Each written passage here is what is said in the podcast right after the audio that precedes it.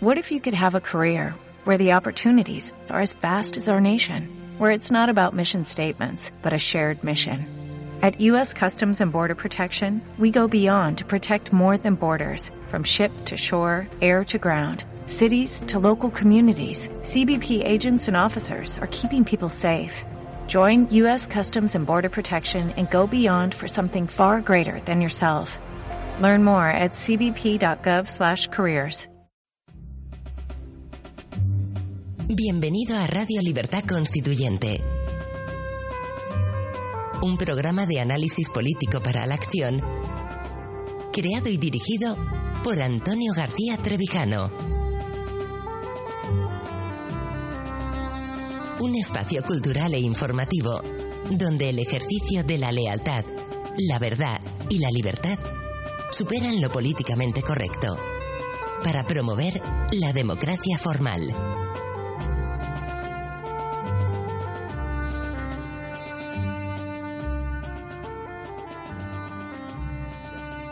Buenos días, queridos seguidores y asociados. Damos comienzo a un nuevo programa de Radio Libertad Constituyente. Hoy es 6 de abril de 2016. Les habla Miriam Fernández desde el estudio de Somos Aguas, en el que hoy contamos con la presencia de don Pedro Manuel. Hola, buenos días. Muy buenos días. Manuel González.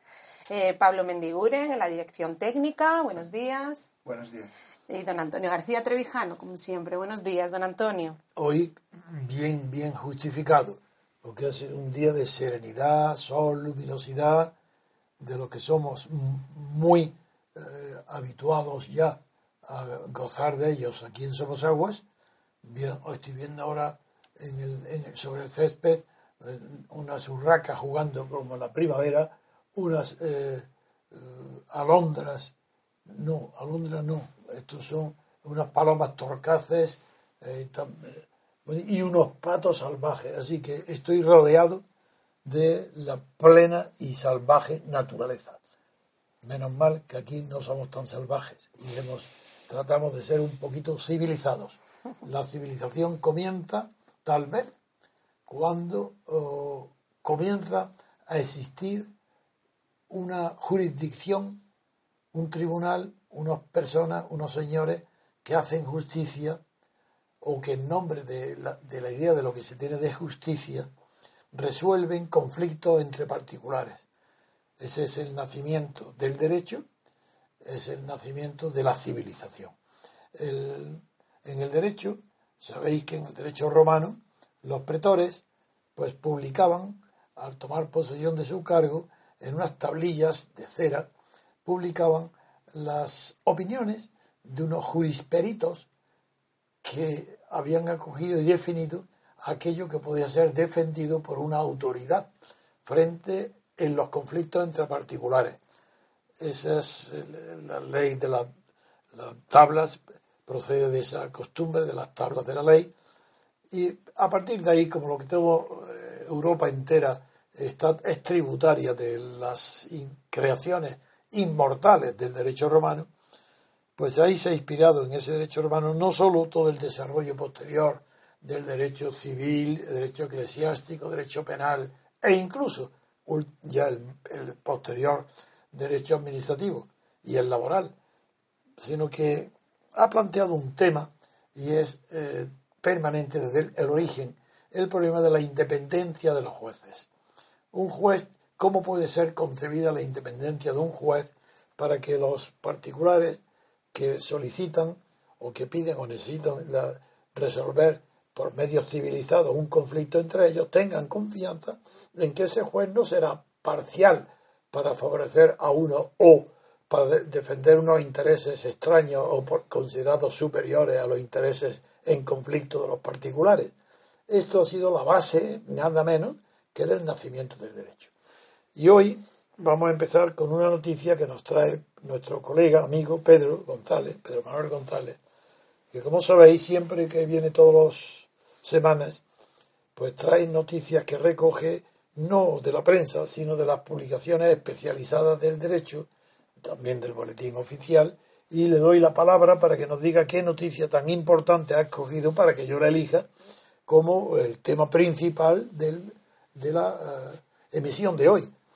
Así que Pedro, cuando tú quieras, Sí. lee qué noticia has seleccionado y de qué fuente la has tomado. Sí, es una noticia que aparece publicada el 5 de abril en el diario especializado de noticias de la editorial Aranzadi, que es una editorial muy, muy prestigiosa en el, en el mundo del derecho.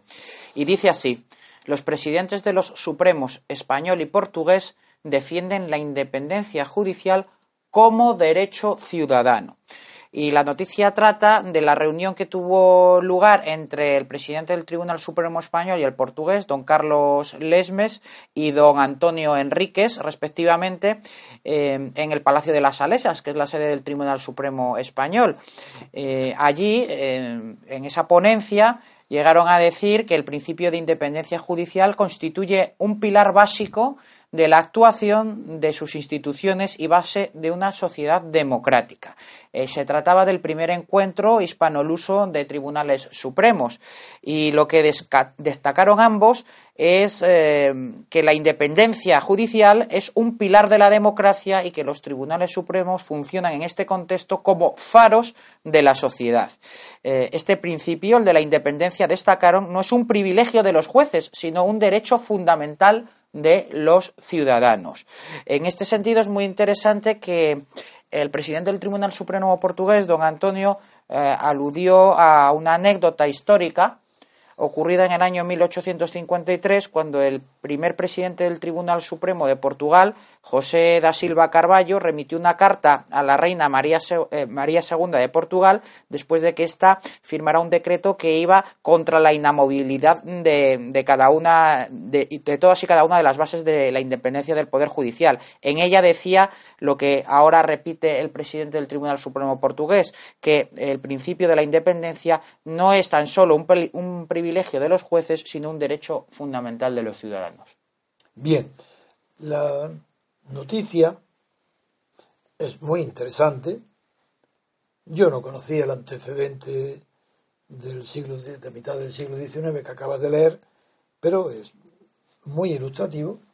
Pero esta noticia es equívoca, porque repite y verás, como dice, que habla, cuando habla de derechos ciudadanos, ¿a quién lo atribuye? Verás, como no dice nada. ¿Qué dice la No noticia? dice nada. Dice que Los presidentes de los Supremos español y portugués defienden la independencia judicial como derecho ciudadano. Venga. Como los jueces también son ciudadanos, ¿qué significa la independencia concebida como derecho ciudadano? ¿Como derecho del juez ciudadano o como derecho del justiciable ciudadano? Es aquí la cuestión. Desde luego, tal como está dicho, no parece que se refiere al juez, sino que se refiere a que los ciudadanos en general todos los ciudadanos, sean o no justiciables, conozcan o no alguna vez en su vida un pleito o un delito, que el ciudadano tiene derecho a que los jueces sean independientes. Y, pero, pero no le llama así él, porque No. llama la independencia judicial. Es que eso es otra cosa. Ahí está. Entonces hay que distinguir entre que lo que es independencia judicial y lo que es independencia de los jueces. La Constitución española, que se atreve en el título sexto de la Constitución, artículo 117, a denominarlo ese título con el nombre de- del Poder Judicial, ah, pues no, ah, nos ilustra nos anuncia, nos dice que ahí vamos a encontrar que esa independencia del poder judicial en singular, del poder judicial y no del poder de todos los jueces y de cada juez, sino la independencia del poder judicial está garantizada en la Constitución. Eso es así. Cualquier persona, lega o no lega, coge la Constitución y pone título sexto del Poder Judicial, artículo 17. Ah, ¿qué dice? Primero, vamos a leerlo. La justicia emana del pueblo, presintiendo que lo que emana del pueblo normalmente son olores. O, ¿Pero qué, qué emana? ¿Qué, cómo, ¿Cómo que la justicia emana del pueblo? Eso jamás se ha producido ni se producirá nunca. Y en España menos todavía, porque los jueces, según la propia Constitución, administran la justicia en nombre del rey. Pero si es que lo dice, emana del pueblo y se administra en nombre del rey. Luego los jueces, por jueces y magistrados, los jueces y magistrados administran la emanación del pueblo en nombre del rey. ¿Hay alguien de verdad con sentido común que, que entienda lo que esto significa? Yo de luego soy jurista, me he pasado mi vida entera estudiando derecho. Yo no entiendo lo que esto dice. Que, emana del, que la justicia emana del pueblo, ¿quién se lo ha dicho? ¿Quién la ha comunicado? ¿Pero es que el pueblo sabe acaso que de él emana la justicia? Uy, pues sería fantástico que el pueblo supiera que de él emana la justicia. Pero emanar es brotar, surgir, salir, producir. Emanar. No, no emana de ninguna manera. En primer lugar, el poder que regula, ordena, no es la justicia no es nunca jamás el pueblo, es el Estado, porque son jurisdicciones del Estado. Luego es el Estado. Ahora, en nombre del rey, pues bueno, en una monarquía, pues está bien que se mane en nombre del rey. Por tanto, toda la corrupción que la justicia no castiga se hace en nombre del rey. Todos los eh, delitos cometidos que no se castigan se hace en nombre del rey. Todas las barbaridades y el desapego que tiene todo el pueblo español ante la posibilidad de una justicia independiente para castigar los delitos y los crímenes de los poderosos, de la banca, de los grandes, eso se hace en nombre del rey. Eso es verdad. Y los revolcones que nos da la Unión Europea, como aparece en, otros, en otras noticias. pero ¿por qué, ¿por qué se quiere humillar al rey en la Constitución? Yo no tengo tan mala opinión de los reyes como tiene la Constitución que en nombre del rey se hacen las barbaridades de la injusticia permanentemente. Yo no, yo tengo una opinión que los reyes, pues habrá buenas personas y malas personas más o menos competentes, pero que en nombre del rey se administre de la justicia, pero si el primero que tiene que protestar es el rey. Oye, en mi nombre no, eh, cuidado. Administrar lo que queráis, pero en mi nombre de ninguna manera.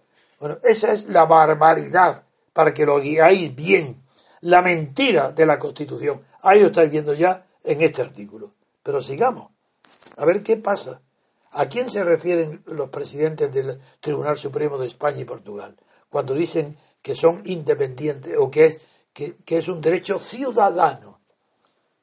Desde luego, no parece referirse al juez ciudadano, que es la primera interpretación que una persona puede decir, hombre, es que los jueces, no, no, es que los ciudadanos tienen derecho tiene a que haya una justicia independiente.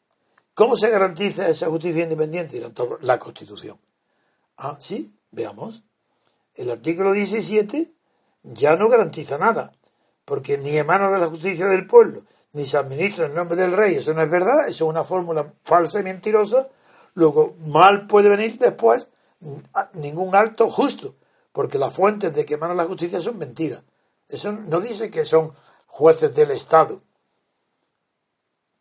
Es verdad que a continuación dice, veréis, otro paso más. Dice el artículo 117, dice que se administra en nombre del rey por jueces y magistrados, en plural, integrantes del Poder Judicial. Punto. Es decir, no lo administra la justicia el Poder Judicial. No, no, no. Eso no la administra jueces y magistrados, los 5.000, 7.000, 10.000, los que hay, no sé los que habrá, habrá cerca de 7.000, integrantes todos ellos del Poder Judicial. ¿Cómo, cómo, cómo? Que los, todo, el cuerpo colectivo de todos los jueces y magistrados integran ellos el Poder Judicial. ¿Tienen Poder Judicial distinto del poder de juzgar? Eso es una facultad la independencia en el juicio, eso no es un poder. Tienen la independencia para que nadie se ingiera en sus funciones, para ser su conciencia tranquila y libre, no tener presiones, juzgarse un su leer y saber y entender con arreglo a derecho. Y tienen una instancia, el que no esté de acuerdo con un juez tiene una, una apelación a una instancia y hay otra, otra segunda apelación al Supremo, en fin, hay recursos, pero poder judicial de manera que el Poder Judicial lo tiene el conjunto de todos los jueces y magistrados. Mentira. porque no hay absolutamente una posibilidad entre 10, 10 billones de que los 5.000 se reúnan en una sala, no sé, en un congreso y que de ese congreso digan, nosotros titulares del Poder Judicial decidimos, uno, quién va a ingresar en la carrera judicial, qué necesita, dos, cuántos órganos judiciales se van a instituir en España, tres, etcétera, etcétera, etcétera. Eso es imposible. Luego el Poder Judicial jamás puede residir ni tenerlo en todos los jueces y magistrados. Eso no es verdad. Por tanto, la Constitución es falsa, no se cumple. No es que no se cumple, es que sería imposible de cumplir. Si el Poder Judicial fuera integrado por todos los jueces y magistrados, no, no, no, no. Lo que se entiende por Poder Judicial sería más bien algo distinto de lo que dice el artículo 24 al que casi todos los, no, todos los abogados están continuamente recurriendo a él, a su letra, porque como hay el, defecto de la, la pobreza científica de, la de los principios jurídicos de la Administración de Justicia. Es tan poco rigurosa que el artículo 24 dice, después de, en el primero, haber dicho de la Constitución, después de decir que todas las personas tienen derecho a, obtener la tutela efectiva de los jueces y tribunales, añade, párrafo 2, asimismo, todos, las personas, tienen derecho al juez ordinario predeterminado por la ley. Ah, un momento. Esto es la independencia judicial, porque si el juez tiene que estar predeterminado por la ley, ese que hace esa ley tiene el poder judicial. ¿Quién ha hecho esta ley? ¿Cómo? Las leyes procesales. Es que las hacen los jueces. Pero si lo hace el Parlamento. Pero si todas las leyes, las penales, civiles, todas proceden de única fuente que es el Parlamento. Ah, entonces el Parlamento tiene el poder judicial. Y no lo ha delegado en nadie.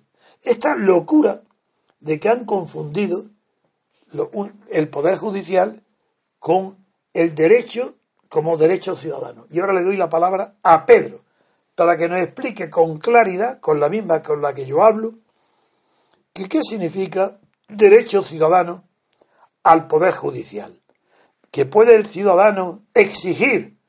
¿Dónde? ¿A quién? Supongamos. ¿Al Tribunal Constitucional? No, porque solamente al Tribunal Constitucional, para cuestiones de este tipo, pueden ir los partidos políticos o los otros órganos del Estado. Luego no puede ir.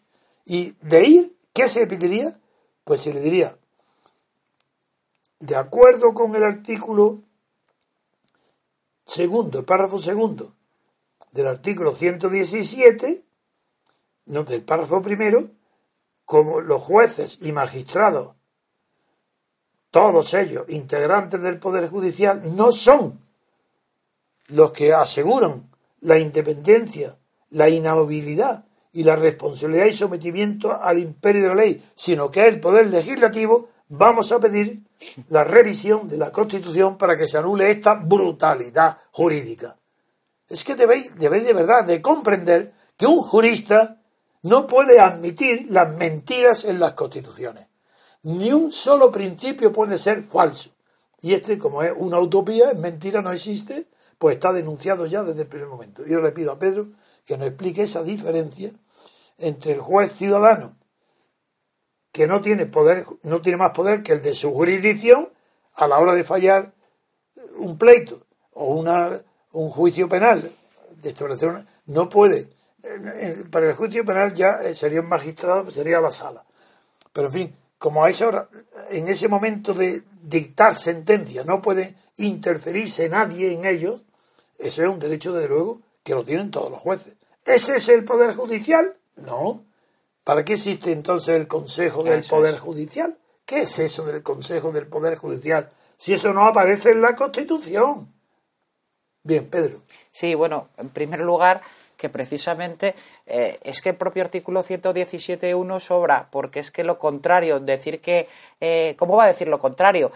Sería reconocer la prevaricación al por mayor, ¿no? Si se, supone. Hombre, pero el placer. Y ya viene de consigo, de consuno, que, que los jueces sean eh, independientes, inamovibles, responsables y sometidos únicamente al imperio de la ley. Claro, pero el placer del legislador constitucional de darle al pueblo un olor que emane justicia, Bueno, sí. eso, hombre, eso está bien. Eso- no me negarás que es una creación poética Lo- de primera envergadura. Lo único que significa el artículo 117.1 es que los, la- la- los ciudadanos tienen derecho a no tener un juez prevaricador. Esa- es que es lo único No, que eso es, significa. nada más. Eh, Bueno, y esto yo entiendo que eso no hacía falta ni ponerlo en la Constitución. no, Porque, porque po- está en la ley orgánica. y, y en el código en el código penal entre ellas como ley claro. orgánica que es no Claro. entonces eh, lo cierto es que no recoge eh, la Constitución y el artículo 117 ni ninguno de los que le siguen la independencia institucional de la justicia solo la facultad jurisdiccional de jueces y magistrados que es una facultad del Estado Eh, pero el Consejo General del Poder Judicial ese es el que en realidad eh, reside eh, esa facultad, ese de llamar al, al judicial poder, que está mal dicho, porque en realidad es una facultad estatal, Sí. de residir, ¿dónde residiría colectivamente o institucionalmente? ¿Sabe quién sabía esto perfectamente? Montesquieu. Claro, porque, porque era magistrado de Burdeos. Claro, Y él escribe el, el espíritu de las leyes cuando habla de la separación de poderes y habla del poder eh, judicial, dice un poder, pero es que casi nulo, nulo, Sí. casi nulo. Y él lo sabía bien. Claro. Porque qué poder tiene, es que es casi nulo. Y cuando se habla de poder judicial, ya en el sentido de Montesquieu, lo que se habla es un poder judicial que sea independiente del poder legislativo y del poder ejecutivo, para que en caso de conflictos pueda intervenir y dirimir problemas entre uno y otro. Y eso no existe. Sí. Entonces, el poder, si es que el poder judicial no existe, ni puede existir, ni debe de existir, si es que es una jurisdicción sin poder, tiene facultades. neutro. En cambio, como son funcionarios del Estado, que es otra cuestión, en tanto que funcionarios del Estado, el cuerpo judicial, como el cuerpo de fiscales y de secretarios del juzgado, deben estar sometidos a unos reglamentos de ingreso, mantenimiento, ascenso y escala en el cuerpo, como todo funcionario del Estado. Nada más.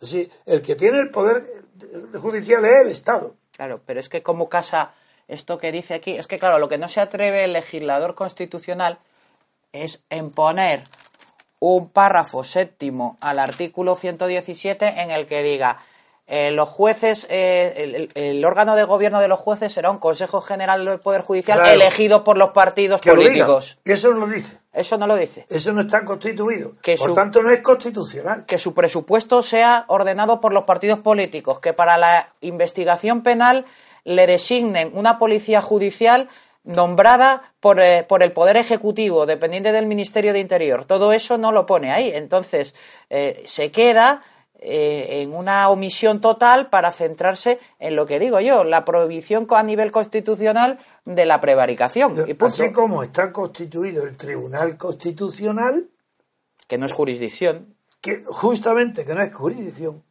no están en la Constitución, no están constituidos lo que un profesor tuyo y amigo mío llamó órdenes jurisdiccionales. ¿Quieres explicarlo? ¿Quién Sí. es este catedrático? Andrés de la Oliva Santos, eh, efectivamente, que es uno de los procesalistas más prestigiosos de España, eh, señala en su obra eh, como, eh, por ejemplo, un ejemplo de lo que está diciendo don Antonio, es el mal uso de la expresión jurisdicción penal, jurisdicción civil, Laboral. jurisdicción laboral, contenciosa Administrativa. No, no, jurisdicción solo es una. Lo La que, hay, lo que hay son distintos órdenes jurisdiccionales. Exacto. El orden jurisdiccional de lo civil, porque tiene la misma facultad, el mismo poder estatal reside en el presidente del Tribunal Supremo que en, un juez de paz. Que un juez de paz. exactamente el Lo mismo. mismo, porque son igual ejecutivas las resoluciones de ambos. El mismo nivel, el mismo poder del Estado, la misma jurisdicción existe en ambos. Por eso es un error, precisamente, hablar de jurisdicción civil, contencioso administrativa, sino de órdenes jurisdiccionales. ¿Hay algún partido estatal, porque no hay más que partidos estatales, hay alguno que haya propuesto ahora que tanto se habla de este periodo sin formar gobierno, de tantos programas de gobierno, ¿hay alguien que se le ocurra o se le haya ocurrido decir que como no hay poder judicial hay que reformar la Constitución para introducir un capítulo o dos, tres artículos que se podría reformar que hablen del poder judicial, en qué consiste, quién lo constituye y cómo se constituye y cuáles son sus funciones, que, que luego se desarrollen en una ley orgánica, bien, pero primero, si la Constitución no ha previsto que puede existir un Consejo General del Poder Judicial, es inconstitucional, es plenamente nulo. No puede hacer nada porque no está al margen y fuera de la Constitución. Que lo hagan. No, no tienen idea de reformas constitucionales. No están hablando de reformar la Constitución. ¿Por qué no empiezan por establecer un poder judicial verdaderamente con arreglo a la Constitución y que garantice la independencia de todos los jueces, no cuando están dictando sentencias, sino fuera antes de la sentencia, para evitar las influencias de otras autoridades, de otros eh, órganos del Estado o de la sociedad civil, que impidan que las grandes corporaciones públicas o privadas, quiero decir telefónicas, los monopolios o los bancos, puedan influir en los pleitos donde estén contestadas sus decisiones por los particulares. Esto no hay derecho a seguir hablando de, de que es el Estado, como dice el primer artículo, que España se constituye como Estado de Derecho. Mentira. Como Estado de Derecho no. Porque si fuera como Estado de Derecho, en el sentido que, que, se creó la expresión de von Moll en el siglo XIX, para, que, para eso tenía que ser lo contrario de un Estado policial, donde no haya ninguna arbitrariedad ni margen de actuación fuera de la ley, que es lo que define el Estado de Derecho. Pero suponiendo incluso, concediendo que en España hay un Estado de Derecho, ¿por qué ese Estado de Derecho no tiene como órgano supremo de decisión un tribunal que garantice la independencia de los jueces, que garantice el poder judicial que no existe? Vuelvo a decir, leeros la Constitución. Mm vuelvo a leer el artículo, léelo, diciendo que lo, que lo constituyen todos los poderes. Sí, de hecho, eh, es que hay una cosa muy curiosa, porque a mí que me lo explique usted, don Antonio, que sabe más de esto que yo, ¿cómo se casa el artículo 117.1 que hemos leído ahora, en el que dice que, que la justicia emana del pueblo y se administra en nombre del rey por jueces y magistrados integrantes del Poder Judicial, y luego en el 122 apartado 2 y 3 se trata del Consejo General del Poder Judicial y en el 3 nos suelta la siguiente perla. El Consejo General del Poder Judicial estará integrado por el presidente del Tribunal Supremo que lo presidirá y por 20 miembros nombrados por el rey por un periodo de 5 años. De estos, 12 entre jueces y magistrados de todas las categorías judiciales en los términos que la ley establezca eh, y luego que establezca la ley orgánica. Cuatro a propuesta del Congreso de los Diputados y cuatro a propuesta del Senado, elegidos en ambos casos por mayoría de tres quintos de sus miembros entre abogados y otros juristas, todos ellos de reconocida competencia y con más de 15 años de ejercicio de la profesión. Eso es lo que queríamos decir cuando al, al comentar esta segunda parte de la reflexión nos referimos al artículo 117 que dice del Poder Judicial y ahí no define ningún poder judicial. Exacto. Y tú ahora en el artículo 122 122 dices que cuando habla únicamente la ley orgánica del poder judicial, que antes me he referido a la necesidad de ella, determinará la constitución, funcionamiento y gobierno de los juzgados y tribunales. Así, así como el estatuto. Y eso es lo que ha hecho. Y luego dice que los elegirán, que son elegidos por los otros poderes del Estado, o sea que es bastante contradictorio. No, es que ya no es poder judicial. Claro, ya no lo es. Ya es un poder delegado por los que, los, los que lo nombran el Consejo General del Poder Judicial, que es a lo que me refería a decir que no tenía que estar en la Constitución, claro. sino la cuestión de que sí, la independencia del Poder Judicial diciendo en qué consiste la independencia frente a los demás poderes, no confundir con demagogia, diciendo que es el derecho de los ciudadanos, como ha dicho ahora el presidente de Portugal y de Supremo que eso es pura demagogia, porque lo que se necesita no es que sea un derecho de los ciudadanos, sino que sea un derecho de los jueces. Eso es. Un derecho institucional, que el juez tenga derecho a ser protegido por el Estado. No solo por su función, todos los poderes del Estado tienen que estar protegiendo la función judicial. Y eso no está Aunque es verdad que el artículo 122 nombra Sí, a ese órgano, pero la constitución de ese órgano desdice la independencia Exacto. porque tiene que estar nombrado por otros dos poderes del no Estado. garantiza ni la independencia funcional ni la presupuestaria, que es lo precisamente lo que tenía que venir en la Constitución. Claro, porque ¿de qué vale, de qué vale que los jueces sean independientes del gobierno, que no intervengan para nada en su nombramiento y su función? ¿De qué vale que sean independientes del poder legislativo para que el legislativo tampoco intervenga para nada en las facultades y funciones de los jueces? Si no tienen ellos colectivamente, en tanto que cuerpo del Estado, si no tienen un presupuesto especial para ellos, para que ordene, que no dependa de la aprobación ni del legislativo ni del ejecutivo que lo propone. ¿Cómo van a ser independientes? Y eso es la primera parte, lo del presupuesto independiente, aprobado independientemente de los presupuestos generales. No, dentro de los puestos generales, pero un capítulo independiente, con un presupuesto y una policía especial. ¿Cómo puede haber independencia en la ejecución de las leyes si los jueces no tienen, no tienen facultad o poder para ordenar el cumplimiento de las sentencias que dicten sobre un cuerpo de policía judicial? Es que tienen que pedir que sumisión, el favor, la petición, ¿a quién? ¿Al Ministerio del Interior? Eso ¿Al Ministerio de Justicia? ¿Pero qué es esto? Bueno, es que ya que exista un Ministerio de Justicia, contraría la existencia de independencia judicial. la solamente existencia de un ministerio que se llama de justicia está diciendo en este eh, país no existe independencia de los jueces, porque si fueran independientes no habría ningún ministerio de justicia, que es de carácter administrativo.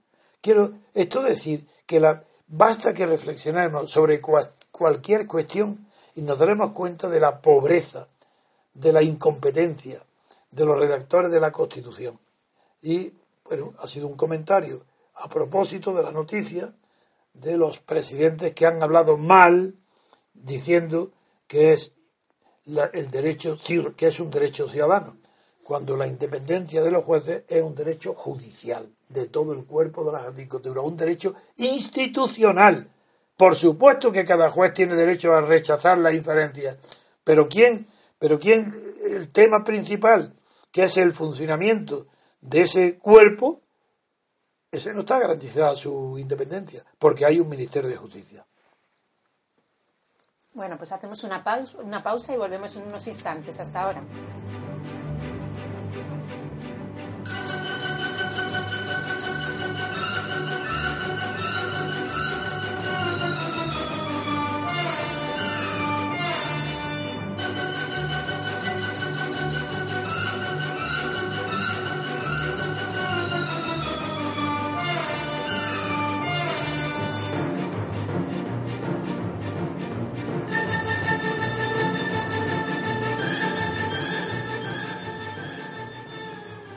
Estamos de vuelta, queridos oyentes, y vamos a dar paso ahora a las eh, noticias que aparecen en portada en los periódicos que normalmente pues eh, leemos aquí.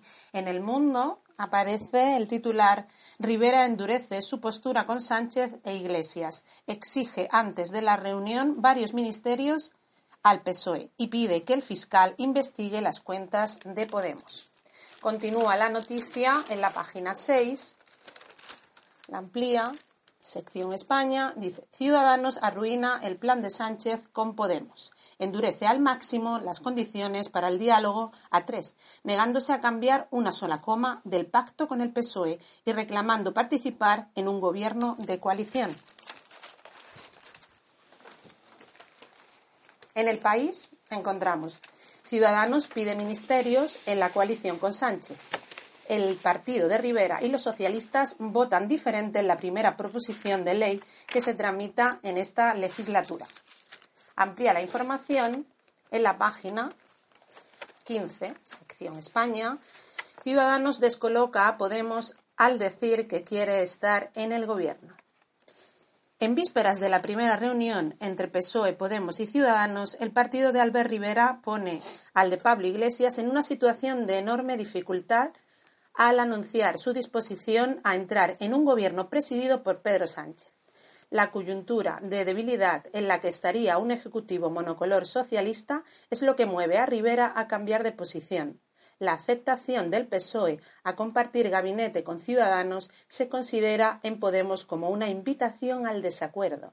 Iglesias ha mostrado su absoluto rechazo a votar un gobierno en el que figure el partido de centro derecha. Estas noticias confirman lo que la teoría política desde hace dos siglos, desde que aparecen los partidos en el panorama de las luchas y conquistas por el poder dentro del Estado, pues digo que esta noticia confirma lo que sucede siempre en la historia de los partidos y especialmente lo que sucede dentro de la vida de los partidos estatales, como son todos aquellos que existen en Europa desde la Guerra Mundial, salvo Reino Unido, que como fue vencedora, no tuvo necesidad de ser reconstruida políticamente por la fuerza americana que ganó la guerra mundial y que improvisó el sistema estatal de los partidos que aún dura hoy, a pesar de que parecía un expediente para una semana o un año, mientras durara la reconstrucción de Europa a consecuencia de, los, de la ruina en que dejó el solar europeo las ambiciones del el estatalismo de Hitler, Mussolini, etc. el titular del mundo es extraordinariamente acertado. Es la intuición de los periodistas, a veces casi muy difícil, pero a veces acierta. Ciudadano arruina el plan de Sánchez con Podemos. Qué maravilla, qué titular. Ciudadano arruina el plan de Sánchez con Podemos. ¿Por qué lo arruina? ¿Cómo es posible que una sola, en un día, quede arruinado todo un plan de Sánchez? No, es que ha sido corto, porque Ciudadanos, que tampoco es ciudadano, digamos, quien manda en Ciudadanos es el único que es ciudadano, que es Rivera. Entonces, Rivera arruina el plan de Sánchez con Podemos. ¿Cómo? ¿Es verdad? No. Arruina el plan de Sánchez y el de Pablo Iglesias, los dos juntos. ¿Y, cómo lo ha arruinado? ¿Cómo una sola persona que parece un mequetrefe ahí con ansias de aparecer y figurar, eh, que ha traicionado a los catalanes porque su figura destacó con mérito propio y que produjo admiración, entre otros, en mí mismo lo admiraba en Cataluña, cuando defendía la unidad de España en un clima de hostilidad total y mantuvo la dignidad de los españoles que no quieren separarse de España. Ahora, porque allí triunfa parcialmente, utiliza su triunfo en Cataluña para traicionar a los españoles a los que estaba defendiendo en Cataluña. Los traiciona, se viene aquí y ahora forma parte del clan que está formando nada menos que todo el, ingrediente que conduce al espíritu separatista de Cataluña. Sí, sí, Rivera. Pero ahora Rivera aparece como un santo. Si cuando apareció Rivera era San Rivera, porque no quería el poder.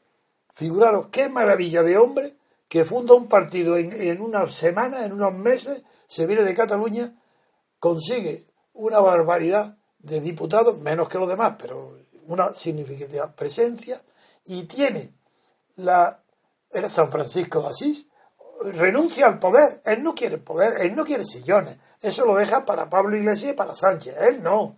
Él lo que quiere que es la salvación de España. ¿Y cómo la va a salvar? Estando de mediador. Él mira, media en el Congreso, él no se pone de acuerdo a unos partidos con otros, todos estatales, todos corruptos, pero ahí está en medio. El puro de Rivera, el angelito Rivera, pues que está poniendo a unos y otros de acuerdo. Y también quería poner a uno y otros de acuerdo para formar gobierno. Pero claro, él no se va a confundir ni con Sánchez, que quiere el poder y los ministerios, ni con el PP de Rajoy, que quiere el poder y los ministerios. No, él dice, yo no quiero sillones, quiero programa. Y como soy el intermediario, hago un programa de intermediación, que me lo vaya a aceptar. Y el único que puede ser aquí, no, yo no quiero cargo ninguno. Bueno, eso se ha arruinado. En primer lugar, él ha atacado injustificadamente a Rajoy. Todos atacan a Rajoy, pero lo atacan por lo que no es. Podían atacarlo por lo que es, protector de la corrupción. Si no es que él mismo está ya corrompido en los papeles de Bárcena. Pero protector de Rita Barberá, protector de la Gute, protector de todo lo corrupto de la derecha española. Se le por eso sí se lo ataca, pero ahora no. Lo que se le ataca ahora es que ha cometido un pecado capital imperdonable. ¿Qué es? Pues que ha dicho que no al rey. Uy, qué barbaridad. Que Rajoy le ha dicho que no al rey. Eso lo condenan todos. Y cuando en unos tertulianos dicen delante de los que del PP, de los tertulianos del PP, le dicen que Rajoy le ha hecho un feo. Le ha dicho que no al rey. Pues los partidarios del PP se callan, diciendo, pues verdad. No, no, se callan, no saben defenderse. Pues no, señores, estáis todos equivocados, empezando por el propio Rajoy, que no le ha dicho que no al rey. Que quien le ha dicho que no al Rajoy ha sido el rey. Felipe VI, sí. Es que no entendéis el castellano ni, ni el lenguaje. El castellano no se debe decir jamás, perdón, el español. ¿Qué ha hecho? ¿Qué hizo el rey? comunicarle a Rajoy antes de ofrecerle la investidura, antes que oficialmente Sánchez le había comunicado que había llegado a un acuerdo con Podemos y que Podemos ya había anunciado que Pablo Iglesias sería vicepresidente, titular de la mitad de los ministerios y Sánchez no dice que no. Lo acepta entonces, cuando llega al día siguiente, después, Rajoy, el rey Felipe VI, comete la indiscreción, la imprudencia gravísima de que algo que le han dicho a él, la competencia de Rajoy, se lo comunica a Rajoy. ¿Pero qué va a hacer Rajoy? Si le dice el rey, oye, que ya hay aquí un acuerdo de gobierno, formado por quién? Pues por el PSOE y por Podemos, y que tienen todo, tienen un pacto, tienen mayoría absoluta. ¿Qué quieres que haga? ¿Qué, se le pide que haga Rajoy? ¿El indio? Por lo menos. Tuvo la dignidad que no tuvo en la televisión cuando le llama indeseable o indecente Sánchez y él se calla, no dice nada, no lo manda a paseo a él y al intermediario. Sí, al, entrevistador. No se levanta de la silla y se va y les dice delante de toda la audiencia, adiós, muy buenas, yo no me siento con personas tan maleducadas y que no tienen además sentimiento ni, ni, sensibilidad para saber que esto no se puede transmitir a un público, una discusión entre jefes políticos, eh, con insultos. Como él no tuvo esa dignidad, aprendió y al menos tuvo el decoro de que cuando el rey le dice que ya es tarde, cuál el último, ya, ya que ya está hecho el gobierno, ya está configurado, hasta las carteras están distribuidas. ¿Qué va a hacer Rajoy? Puede decir, pues, pues no, no, no, no, me, no me ofrezca la investidura, porque yo la rechazo. Ya, eso, eso es decirle que no al rey. Es el rey el que le dijo que no a Rajoy, que había llegado tarde, que ya estaba hecho todo, que ya estaba cocinado. El gobierno. Ah, y sin embargo el culpable es Rajoy. Qué casualidad. Que siempre son los herederos directos del franquismo los que tienen la culpa de la guerra civil a ver, que haya sido ganada por Franco. Pero los que se aprovechan del franquismo, los que han heredado al franquismo de verdad, el PSOE sobre todo y el Partido Comunista, los que traicionaron a todo lo que venían defendiendo durante todo el tiempo de la oposición a Franco, se entregan a Suárez, los reconoce, apuntalan, apoyan las autonomías, apoyan el nacimiento del separatismo catalán, vasco, gallego, etcétera, el canario y balear, todo, España destruida, eso no, eso no, eso, esos son decentes, esos son los que quieren hoy formar gobierno, excluyendo a Rajoy. No, yo lo vuelvo a decir una vez más, Rajoy es la única persona que ha tenido inteligencia y dignidad para no mezclarse en esta porquería de distribución de cargos y de, y de ministerios. Y en esa pelea sucia de gallos de corral, destacaba la aparente pureza de Rivera, del Angelito Rivera. Y ahora ya Rivera mete la patita como los demás. ¿Y qué hace metiendo la patita Rivera? Pues que de repente ya dice, oh, basta, basta, basta. Yo no acepto la situación. Yo quiero ser vicepresidente, no he dicho la palabra. Formo parte del gobierno y quiero cargo en el gobierno. Uy, ¿dónde estaba esas palabras que él no buscaba sillones? que quería programas. ¿Qué queréis? ¿Que hablemos de programas? Hablaremos de programas. De momento ha arruinado la sola ambición personal de Rivera de formar parte del gobierno, ha arruinado los planes de Sánchez y de, y de Pablo Iglesias. Ya no es posible. Porque lo que es posible de disimular en un programa no es posible disimular en la apariencia de una figura física que aparece con un cargo en el Estado. Eso ya no es indisimulable. Los programas se pueden disfrazar con trajes ideológicos diferentes de la realidad, para que unos a otros finjan engañarse, porque aquí nadie se engaña en la clase política. Están repartiéndose el poder y el botín del Estado. ¿Y quién es su enemigo? Rajoy. Pero claro, Rajoy es el único que vio, como yo vi, él tardó mucho más que yo. Yo lo vi el día 21 de diciembre. Todos recordarán, porque aquí hubo discusiones sobre ese tema, que mi posición fue jamás distinta de la que el primer día vislumbré, que después del 20 de diciembre era inevitable. Lo dije el día 21, nuevas elecciones, que era imposible formar un gobierno. ¿Qué culpa tengo yo de analizar las cosas sin prejuicio? Pero ¿por qué soy culpable de ver lo que otros no ven? Porque a otros les ciegan los intereses y a mí no como yo no tengo la menor tentación ni probabilidad ni sueño siquiera de tener un solo cargo en mi vida, pues no me suelo equivocar cuando lo que se trata es de repartirse cargos, dinero y botín. Sabía que era imposible formar gobierno, porque era la distribución de los votos, era de tal naturaleza que hacía imposible cualquier combinación para alcanzar una mayoría, ya que habría siempre un veto absoluto de uno de los partidos a los otros dos. El veto de Podemos y el veto justo de Rivera. Pero ¿quién es el culpable de que no haya hoy un gobierno en España? Un solo partido es el culpable número uno. Los demás son aprendices. Ese uno, ¿quién es culpable? Se llama Sánchez, PSOE. Si aquí no hay más que una sola posibilidad lógica que era un gobierno de coalición PP-PSOE. Pero la ambición personal, personal de poder, no de programa, sino la situación extraordinaria en que un audaz temerario, Sánchez, se ha colocado para ocupar la presidencia del gobierno, es de tal obsesión que este hombre no está, si es que no puede ni andar, si es que se va a caer, si es que va mirando a la derecha, a la izquierda, al centro, es que su cara está iluminada, pero iluminada no como la de Rivera, el bondadoso angelito, está iluminada como si hubiera sido tocado de repente por los dioses. Y es un hombre, bueno, un hombre que un aspecto corriente, pues está como un Illuminati.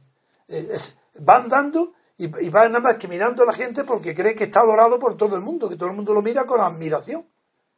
Bueno, pues esta ambición personal de ese hombre ha impedido que el PSOE, dentro del PSOE, se produzca un debate para saber qué tipo de alianza requiere el PSOE para su porvenir. De esa ambición descontrolada y apasionada por el poder, por la apariencia de poder. Cuidado, esto tengo siempre que decirlo. En España no hay una sola persona ambiciosa, ni uno. Sí, ni el rey, porque fíjate, lo hereda, ¿qué ambición va a tener si se lo han regalado? Ni el rey, la reina sí, quizás tenga más ambición que el rey de haber llegado ahí. Desde locutora de la televisión, pues no, no está mal su carrera. Pero los demás, ¿qué han hecho los demás? Pero qué ambición de poder puede tener Sánchez si él no puede distinguir entre un colegio y un hospital, si no sabe las funciones, elementales de lo que es la vida política las desconoce, pero tiene la apariencia de poder que da un cargo. Si se le pone presidente del gobierno, bueno, yo creo que le da un infarto de placer. Bueno, eso. Y Pablo Iglesias, esa es otra cuestión. Eso es punto y aparte. Ya he dicho que Pablo Iglesias es un fascista, nada de comunista, ojalá lo fuera. El comunismo merece cierto respeto. Ninguno en España, porque se entregaron a Suárez, al falangista, al jefe del movimiento. Santiago Carrillo entregó, vendió el Partido Comunista para siempre. Ahí no hay nadie que se salve. Pero en fin, tenía por lo menos una historia que respetar. Y era respetable su historia. En cambio, Pablo Iglesias, ¿Qué tiene de respetable? ¿Que ha traicionado al Partido Comunista? Para suplantarlo, para vencer a Garzón.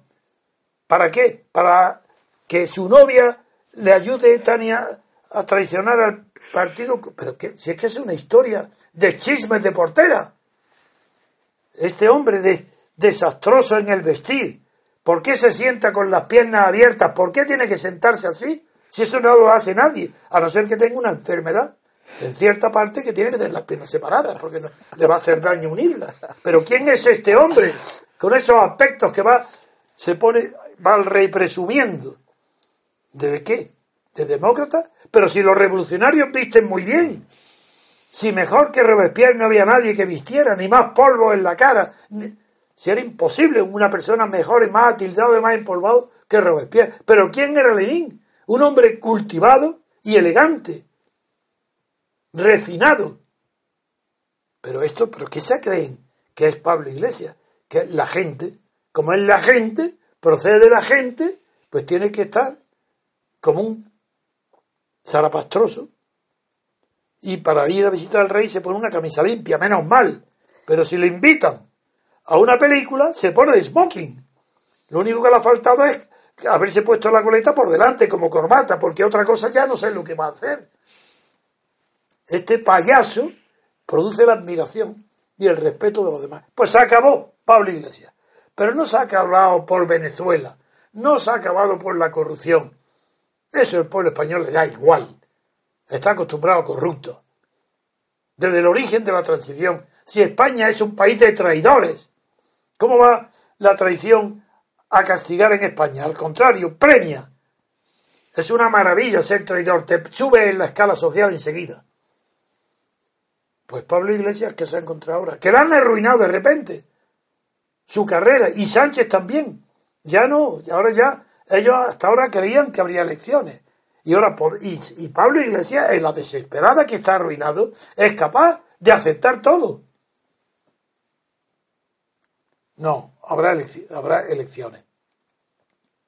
¿Y qué es lo que ha propuesto Podemos entonces? ¿Qué horror ha propuesto Ciudadanos Rivera, el Angelito Rivera? Pues que ha dicho que ya basta de hacer el primo. Yo aquí no quiero llamar programas, ni discutir, ni puntos y comas, ni he dicho, no, no, no, yo quiero ser vicepresidente. Se acabó. Ha puesto el veto, ha hecho imposible que Podemos pacte. Y ha hecho imposible que Sánchez pacte.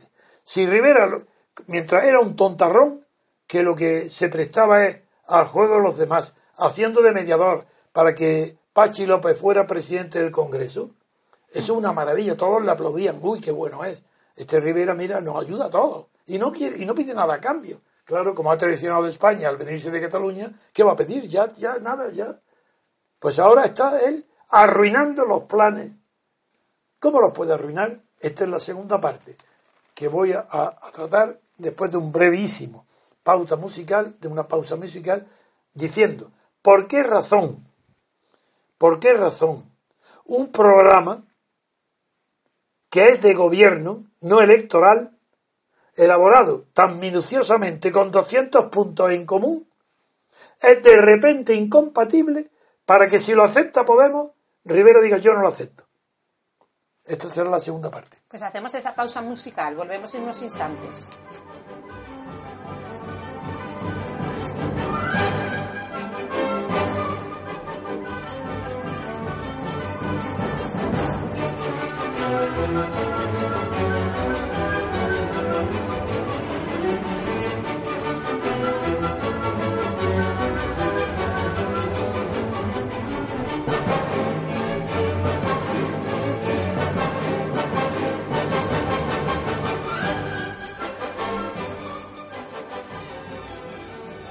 De nuevo con ustedes y pasamos a, hablar del programa, ¿no, don Antonio? Sí, como lo acabo de decir, y es que ha sucedido para que en un cortísimo espacio de tiempo, en cuestión de días, lo que parecía tan firme, que era un programa de gobierno firmado con 200 puntos, en el que habían acordado y firmado con toda solemnidad el PSOE y Ciudadanos, ¿qué ha pasado?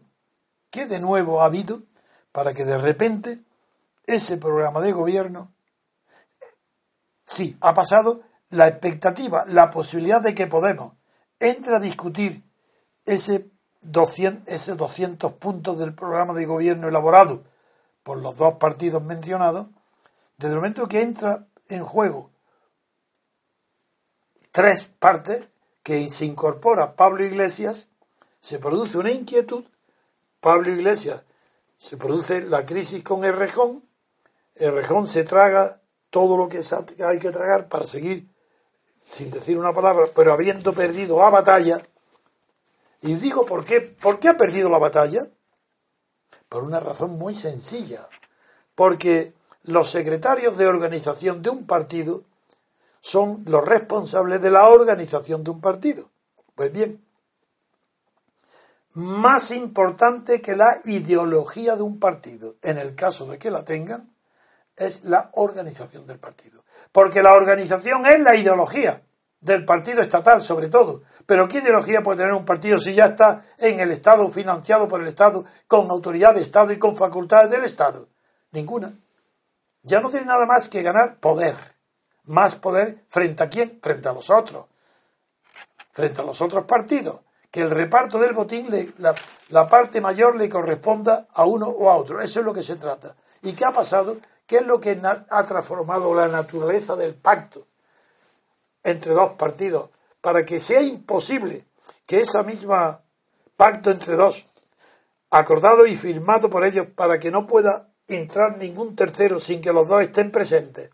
Y ahí vencen y obligan a Pablo Iglesias a que se coma toda la chulería anterior y dice, yo acepto, acepto, y estoy dispuesto a ceder. Ya dicen todos, queremos ceder, queremos ceder. Y ahora nadie les escucha. Y ellos están pidiendo a grito que queremos ceder. Podemos, y nadie les escucha. ¿Por qué? Pues porque ha introducido en ese pacto de 200 puntos, pues el angelito Rivera, el hombre desprendido, sin ambiciones, ha transformado, al pedir a él ministerios, y él, la vicepresidenta, aunque no lo haya dicho todavía, como lo dijo Pablo Iglesias, pero simplemente al pedirlo, ha transformado el programa de gobierno de esos 12 puntos en un programa de gobernantes, que es muy distinto. ¿Cómo va a ser igual? Ahora ya el programa de gobernantes, amigo, aquí se está discutiendo ahora qué? Dinero, presupuestos, ministerios, dinero, corrupción, fuente de corrupción. Y ahí nadie va a ceder. Ah, eso, ahora se comprende todo la ruina que ha producido en las ambiciones del PSOE y de Podemos la apetencia de Rivera de participar en el reparte, en el reparto mediante un programa de gobernante, no de gobierno. Ya Rivera no es lo que era. Ahora es un aspirante a gobernar, aspirante de gobierno, programa de gobernante. Claro, el programa de gobernantes tienen que decir tú para mí, tú para aquí, a ver qué presupuestos de cada ministerio son los que me interesan. Y como dentro de los tres, Pablo Iglesias es el menos parvulillo, el más listillo, pues claro, su primera ambición que era tener Ministerio del Ejército, Ministerio del Interior, jueces y hasta el Boletín Oficial del Estado, gobierno, el Banco de España, competencia del mercado de la competencia de valores. Ya a eso no aspira tanto. Y Dice, estoy dispuesto a ceder, a ceder. ¿Pero qué va a estar dispuesto a ceder si no tienes nada? ¿Pero cómo puede este engaño tan grande la gente leerlo tranquilamente en la prensa? Estoy dispuesto a ceder. ¿Pero qué va a ceder si no tienes nada? ¿Cómo vas a ceder? Ah, tú cedes que renuncia a ser vicepresidente. Pero para renunciar a algo hay previamente que tenerlo. Si no, ¿qué renuncia es esa? Ah, que renuncia a tus ambiciones, no, porque quiere estar en el gobierno y ha asomado la oreja, que quiere el poder total, el del boletín oficial del Estado. Ah, ya nadie te va a creer. No puedes decir a contentarte que quiere el ministerio, pues no sé de qué, de comunicaciones, horrible. Sí, eso es lo que quisiera, para manejar todo lo que es comunicación.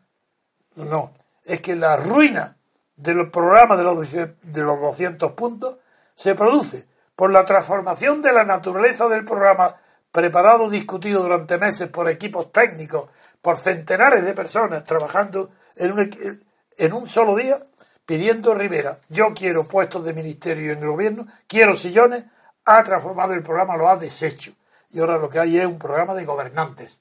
y quieren ser gobernantes los tres. Y eso es imposible. Resultado, elecciones inevitables. Es, bueno, nunca ha habido posibilidad alguna de que haya elecciones, pero la gente lo creía, porque la gente es tan ilusa, tan estúpida políticamente, porque a los 40 años de ignorancia de la política bajo Franco han, añadido otros 40 años de especialistas en corrupción, pero con la misma ignorancia política que bajo el franquismo. Esa es la realidad. Y no hay otra. Que me digan qué, qué argumentos puede tener Pablo Iglesias para gobernar. ¿Qué argumentos? ¿Gobernar por qué? ¿Acaso tiene conocimiento de algo?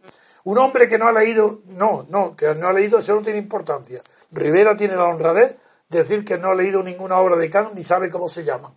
Bien, eso es respetable. Porque la ignorancia es respetable. Lo que no es respetable es la petulancia del ignorante, como Pablo Iglesias.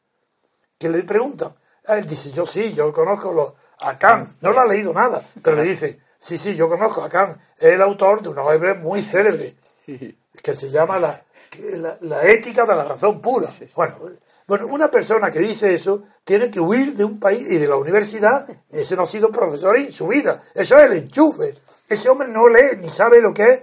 no es Kant, es que no sabe ni leer un texto de filosofía política. Porque si supiera algo aproximadamente de lo que es la crítica de la razón pura, jamás hubiera dicho la palabra ética. Hubiera dicho, por ejemplo, la razón de la crítica de la razón pura o el argumento algo, hubiera dicho, pero no, nunca hubiera dicho razón pura, porque la razón pura no trata de la ética, esa es la razón práctica. En la crítica de la razón práctica sí, trata de la ética, de la moral, pero no es la razón pura. ¿Qué creéis? ¿Que con eso es suficiente para ver su ignorancia? ¿Qué va? Pablo Iglesias lo repetiré un millón de veces. Cuenta de cómo Newton, estando debajo de un mantano, le cae un mantano en la cabeza y se pone a pensar y descubre la ley de relatividad de Einstein. Ese es Pablo Iglesias. Pero si es que es, es de verdad la persona más ignorante que pueda haber. Pablo Iglesias. Si es profesor por enchufe, igual que Rejón, hacía las becas en Málaga. ¿Por qué? Porque era un becario que tenía que vivir en Málaga para hacerlo y lo hace aquí. ¿Ahora qué? ¿De qué os preocupáis ahora? ¿De que aparezca la corrupción de Venezuela? Pero si eso no es corrupción, si eso no lo han ocultado nunca. Además, eso no tiene importancia ninguna. Que se conozca que este grupo está financiado por Venezuela y por Irán, pues muy bien, allá las mujeres que lo voten. Pues las mujeres que voten a Podemos, pues ya saben lo, que piensa, lo que piensa Podemos de Irán.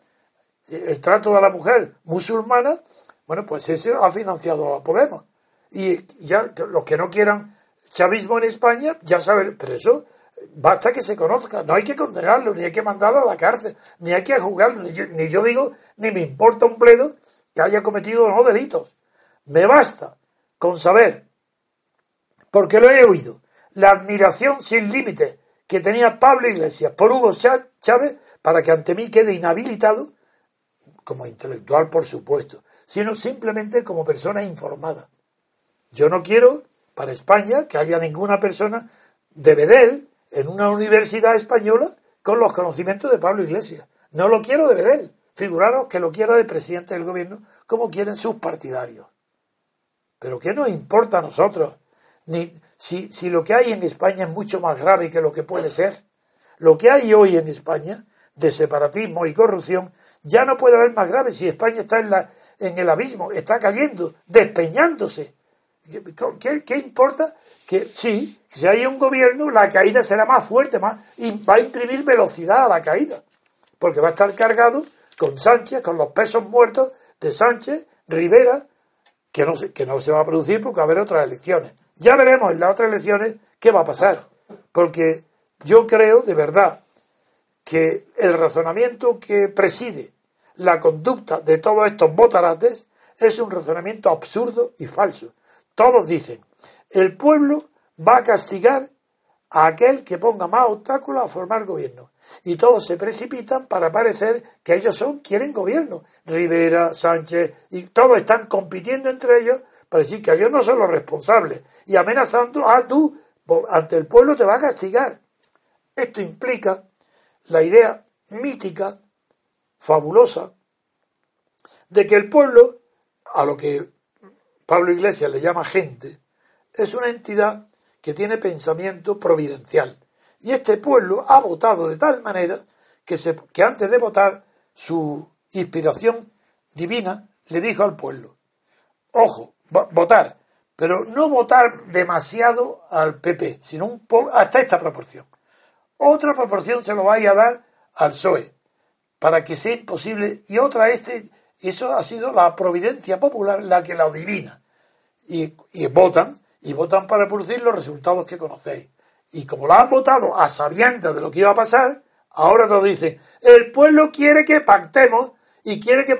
¿Pero qué estáis diciendo? ¿El pueblo sabía el resultado antes de votar? Sabía lo que iba a producir y ahora es el pueblo el que obliga a pactar y si no lo hacéis os va a castigar y dejar de votar. Pues es mentira. Porque la expectativa de que saque más votos que antes, ¿sabéis quién la tiene? El PP. ¿Por qué? Porque ha hecho menos ridículo, Rajoy ha hecho menos el ridículo que los demás.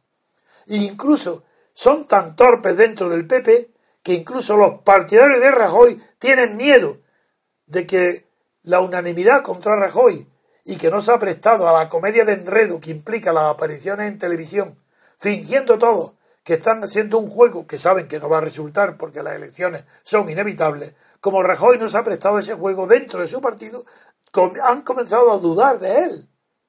Y por eso Rajoy se resiste a él solo ahora, contra todos. Yo no, no dimito, no me voy, no tolero que otro ocupe mi puesto. Y va a ganar las elecciones. No digo con mayoría absoluta, pero él sí que va a ganar. Él y algo ganará todavía Rivera, porque continúa su imagen de un angelito, un niño bueno, que ha preparado muy bien la cama y el colchón para que se acuesten otros. Cuando ahora al final ha dicho, ¡eh, cuidado! Yo me quiero acostar también. Bueno, pues eh, hasta aquí el programa de hoy. Mañana continuaremos comentando la actualidad nacional e internacional y contamos con ustedes, como siempre. Que pasen un buen día.